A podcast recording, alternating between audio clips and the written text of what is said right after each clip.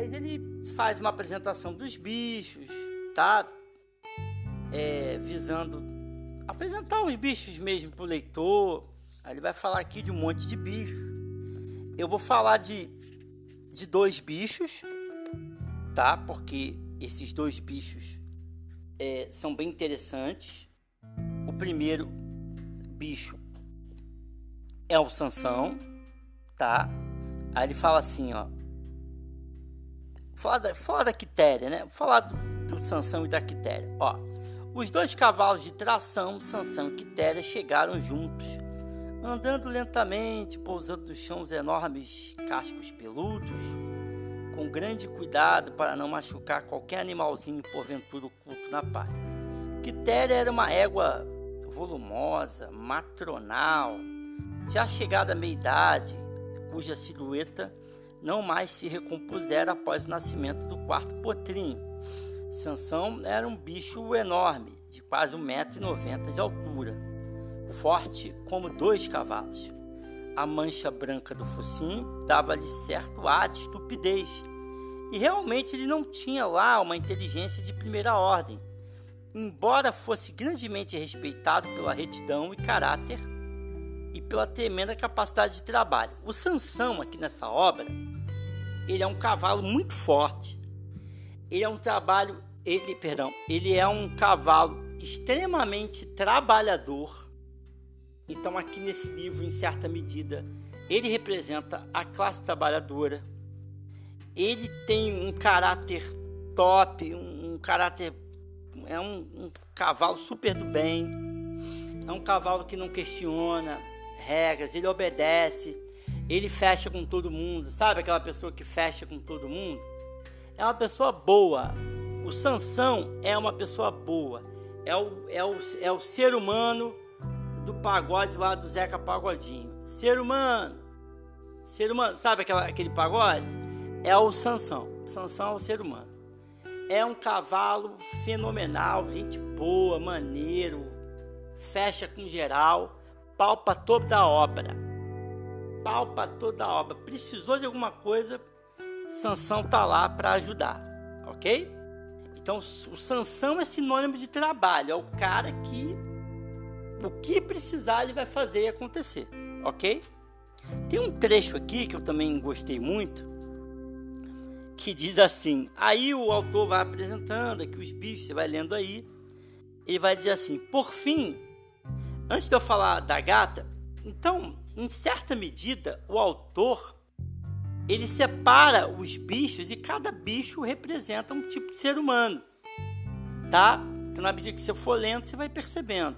Então, Sansão é o tipo de ser humano, gente boa, ali que fecha com todo mundo, trabalhador, honesto. Ele não tem, a gente vê aqui, ó, ó a mancha branca do focinho dava-lhe certo ar de estupidez e realmente ele não tinha lá uma inteligência de primeira ordem. O Sansão, o forte do Sansão não era inteligência. A gente vai ver que esse não era um problema só do Sansão.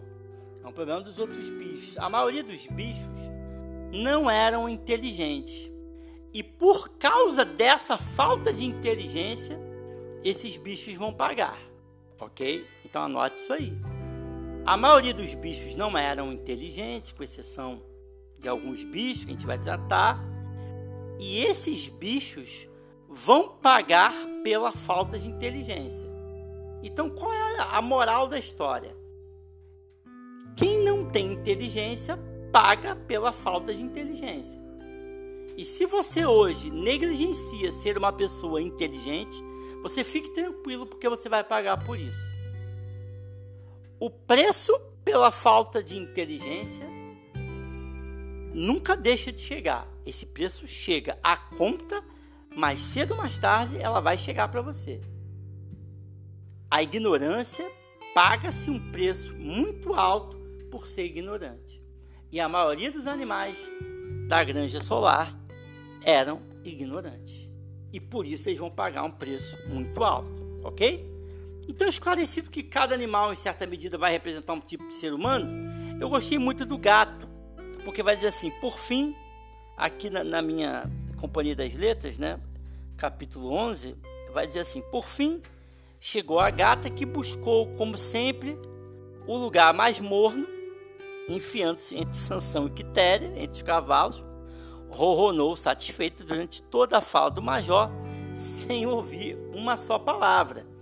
Então a gata é aquela que representa aquela pessoa que quer conforto, que quer sempre a melhor parte, que quer conforto, mas que está cagando e andando para o mundo, cagando e andando para qualquer coisa importante, socialmente falando, politicamente falando, ou racionalmente falando. A gata cagou e andou para aquilo que o major estava falando. E o major falou que teve um sonho, que queria ali contar o sonho para a galera. Né? O major já tinha uma certa idade, já estava no final da vida. E a gata cagou e andou pro major. Então a gata representa aquele, por exemplo, aqui no Brasil, aquela pessoa que não está nem aí para política, aquela pessoa que não está nem aí para filosofia, para sociologia, que não está nem aí para o conhecimento, que não está nem aí para o estudo, ela está cagando e andando. O que ela quer é o churrasquinho e o gato net. O que ela quer é a parte boa da história. Agora, prestar atenção, verificar o que está sendo falado, tentar colaborar, não, não, isso não importa. Então a gata representa aqui nesse, nesse, nesse trecho aquela que está cagando e andando para tudo que está sendo falado. Ela está ali porque o, o bonde está ali, ela está ali junto, ela perde até uma noite de sono e está tudo bem. E ela está cagando e andando porque está sendo falado. O que ela quer é um lugarzinho quentinho e é isso, e está tudo bem. E muitas pessoas são assim e muitas pessoas pagam por isso. Quando você não foca em coisas importantes, a conta também vai chegar para você ok? É isso.